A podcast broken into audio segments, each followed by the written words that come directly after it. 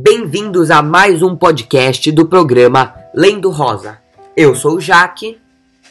Eu sou o Ariel. E eu sou a Renata. Bom, durante o segundo trimestre nas aulas de português, iniciamos a leitura do livro Primeiras Histórias de João Guimarães Rosa, um renomado escritor brasileiro.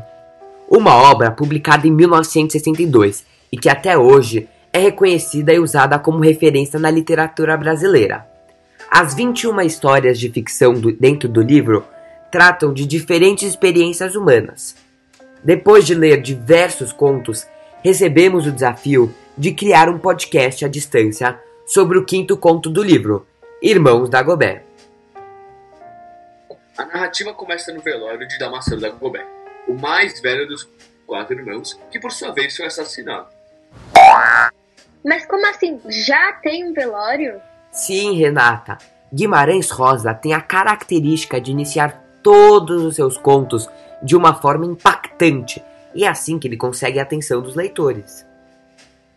Bom, voltando à história, a família dos Dagobert tinha fama de ser muito violenta. Eram bandidos muito perigosos do sertão.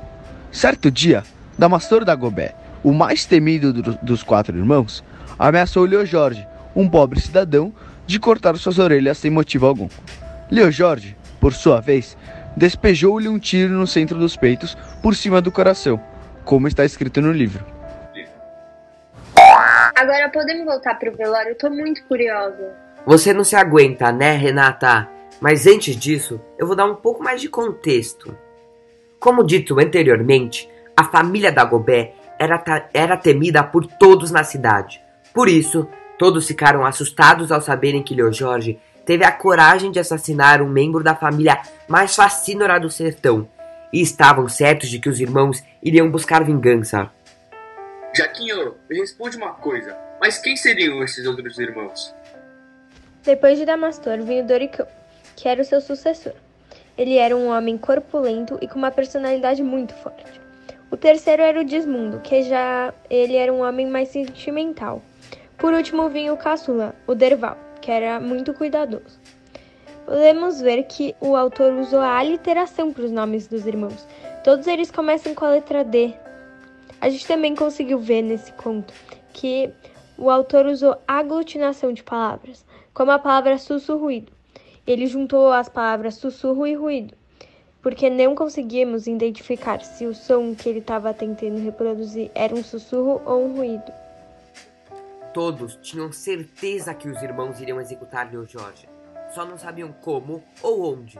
Mas ao invés de se, de se esconder e fugir do seu destino, o assassino queria provar que havia matado com respeito e queria prestar suas condolências aos irmãos no velório. E ainda por cima, gostaria de carregar o caixão para mostrar a sua boa vontade. Todos pensaram que o medo teria deixado o maluco.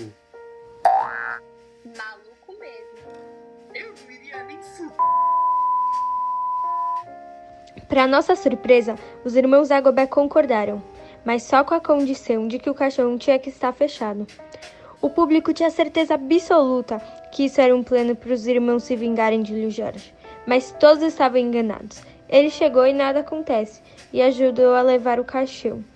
No caminho, ele tropeçou, balançou o caixão e assustou todo mundo.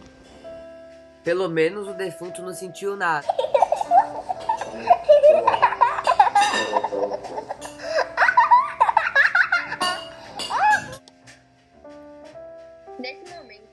caixão de Damastor foi enterrado pela surpresa de todos, Leo Jorge ainda estava vivo. E os irmãos agradecem a presença de todos e mostram compreensão no que foi feito, porque admitiram que Damastor era um péssimo homem. A gente vamos embora, morar em cidade grande, anunciou Doricão com o intuito de recomeçar a sua vida e apagar todas as lembranças ruins do passado. Neste momento, que o enterro encerra e a chuva começa, é representada a libertação dos irmãos da Gobert de serem valentões, já que o irmão morreu. Algo muito comum nos textos de Guimarães são as diferenças entre o campo, que representa um espaço sem leis, onde prevalece o mais forte, e a cidade, que representa a civilização, o novo e bom. Mas por que Guimarães resolveu terminar a história dele com uma chuva? Muito boa pergunta, Renata. Autor utiliza a chuva e o enterro como metáforas. Nós interpretamos o enterro como todas as lembranças ruins e as coisas que os irmãos fizeram de errado no passado, sendo esquecidas e deixadas para trás. Já a chuva estava lavando os irmãos de toda a maldade do passado, e quando ela para, um novo capítulo da vida deles começa num dia ensolarado, de felicidade e coisas boas. Todas as histórias de Guimarães nos fazem refletir muito, e não foi diferente dessa vez. É mesmo, né? Pensamos bastante quando lemos os contos. Outro aspecto interessante é o narrador da história, não acho? Eu acho. Eu também. Guimarães escolheu escrever esse conto em primeira pessoa, como podemos ver na frase: A gente vê o inesperado. Ele fez isso porque deixa o leitor mais curioso sobre o que ia acontecer com o Jorge. E se tivesse sido escrito em terceira pessoa, a gente teria uma visão dos sentimentos e das ações de todos os personagens, e com isso a gente já ia saber que os irmãos não iriam se vingar de Lil Jorge. Nossa, meu, eu fiquei chocado. Enquanto estava lendo, tinha certeza absoluta que eles iam matar o Lil Jorge. Mas enfim, isso também acontece em outros contos.